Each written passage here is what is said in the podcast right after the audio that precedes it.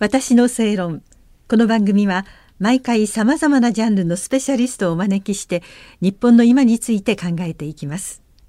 こんばんは那須恵理子です。今夜も感染症疫学がご専門の元厚生労働省医系技官の木村盛夫さんにお話を伺います。よろしくお願いいたします。よろしくお願いいたします。新型コロナについてということで前回はそのウィズコロナゼロコロナという中で日本がどうもきちっとした姿勢が取れない状況を判断して対応することができずにいてその中で医療の在り方というかもっともっとできることがあるはずなのにうまくいっていないというようなお話だったんですね。もっと本当に医療オールジャパンで取り組まなきゃいけないというふうにおっしゃってたんですけど実際にはそのためには何をどうしたらいいかということをお話しいただけますか？はい、もうあのこれはやらなきゃならないことは、はい、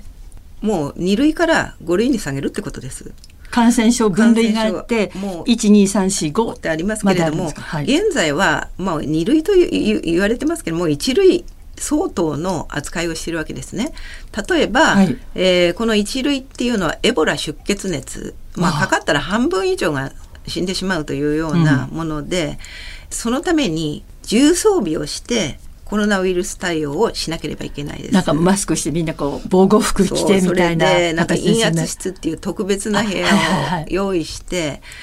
これをやっていたらもうどんな国でも医療は逼迫してしまいます。うん、これは今1年7ヶ月以上この新型コロナウイルスと付き合って、はい、もうこれほど致死性の高いものではないということが分かっているので、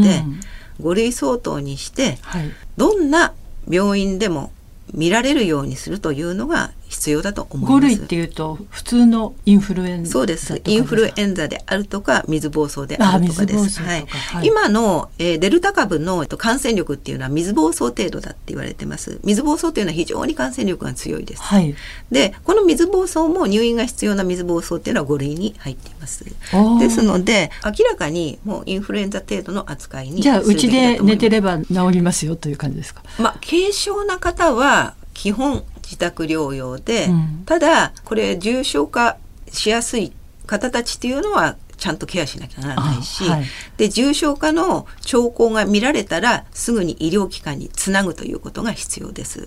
これはもう主にコロナから逃げまくっている開業医がやるべきことです。なんでかっていうと、はい、この新型コロナウイルスっていうのは8割が無症状か軽症です。うん、で現在は入院患者さんの状況がもう当初と変わっていて、はい、65歳以上の重症化しやすい高齢者の多くがワクチンを打った成果もしれないんですけれどももう高齢者の重症者っていうのはあまりいなくてそうですね、えはい、30代から50代の人たちがメインです。うん、でこの方たちは当然65歳以上の方たちと比べて重症確率っていうのは低いです。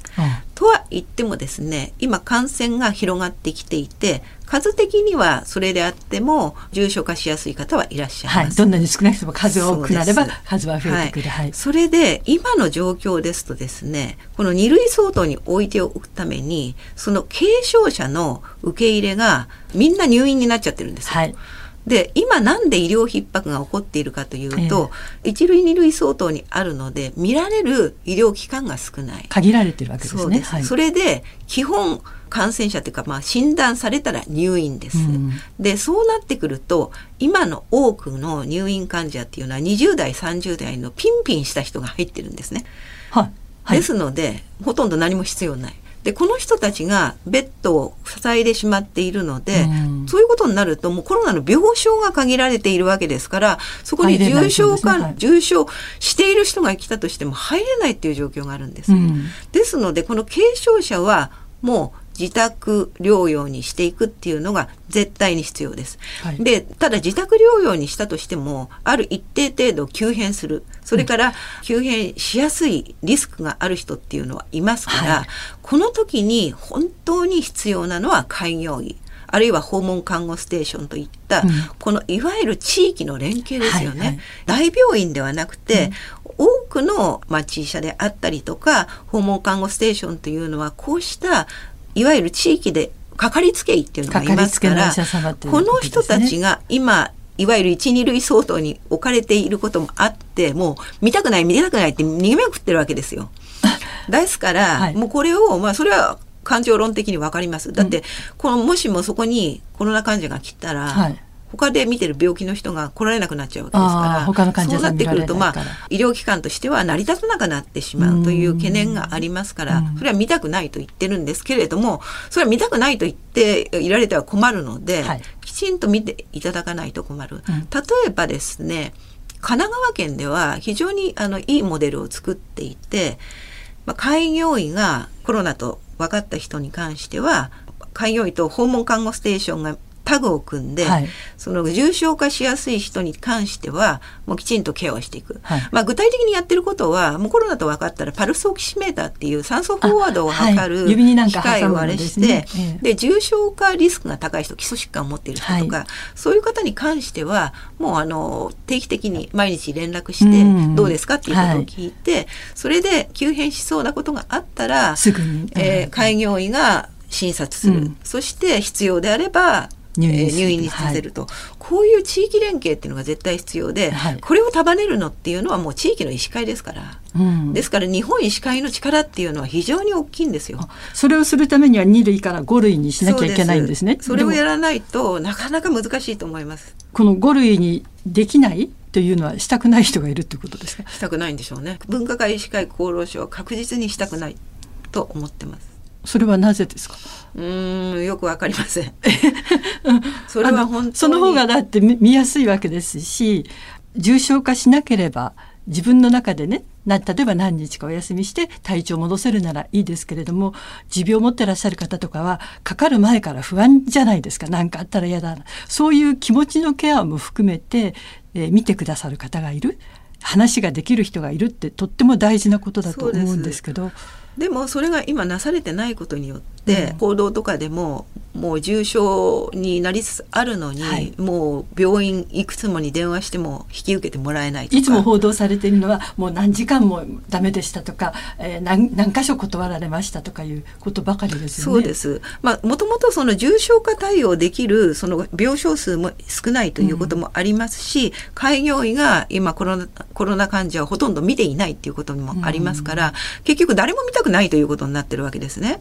で、誰も見たくないのではとても話が進みませんし、はい。もう医療ができるのは医師だけなので、はい。医師法17条で、だからそれにあぐらをかいて、うん。もう見たくないって言っててはいけないので、日本医師会いかに見たくなくてもですね、やっぱり見ていただかなきゃしょうがないし、うん。で、自分たちが逃げたいがために私は二類に置いとくんじゃないのかとか、そういうなんかもう邪推をしてしまうような、まあ、はいここ1年7ヶ月経ってですね、で、分科会にしても下げないのは、リスクゼロって言ったって、ゼロリスクなんてこの、あの、世界にはないですし、今だからもうとにかく感染症を抑え込めばいいという、まあ、なんていうか、非常に学会目線というか視野狭窄的な考えのえ分科会をいつまでもメンバー変えずに置いとくからこういうことになるんだと私は思います。もっとあのそれこそ地元のお医者様たちからの声が上がるとそういうことはないんですか？自分が見てらっしゃる例えば患者さんねいつも薬もらいに来る、方とかいらっしゃるわけでしょ？そういう方たちと接してらっしゃるお医者様たちはどう思ってらっしゃるんでしょうね？ごく一部の人たちは、うんごく一部の人たちが見てます。でもその人たちのところはもう非常に大変です。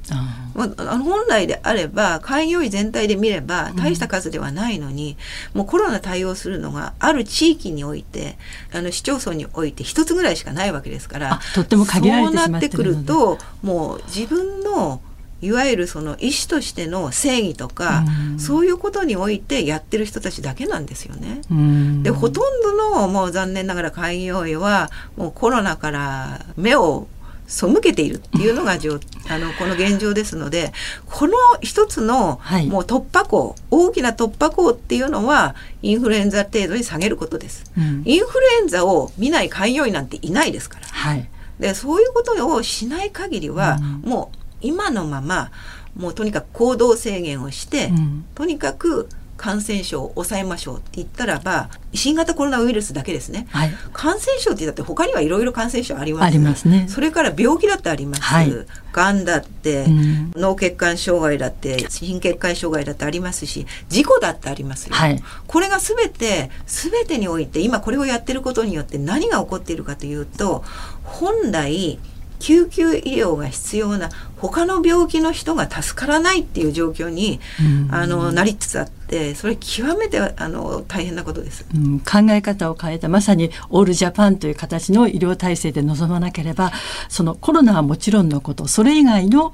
病気でもえー、健康が損なわれてしまうというそういう弊害があるということですね。すまだ他にもあの心理的な問題とか、えー、若い方たちの心の持ち方とか、まあ、経済もそうですしいろいろな問題があると思いますのでまた次回伺わせていただきます。はい、よろしくお願いいたします。はいはい、私の正論お相手は那須恵理子でした。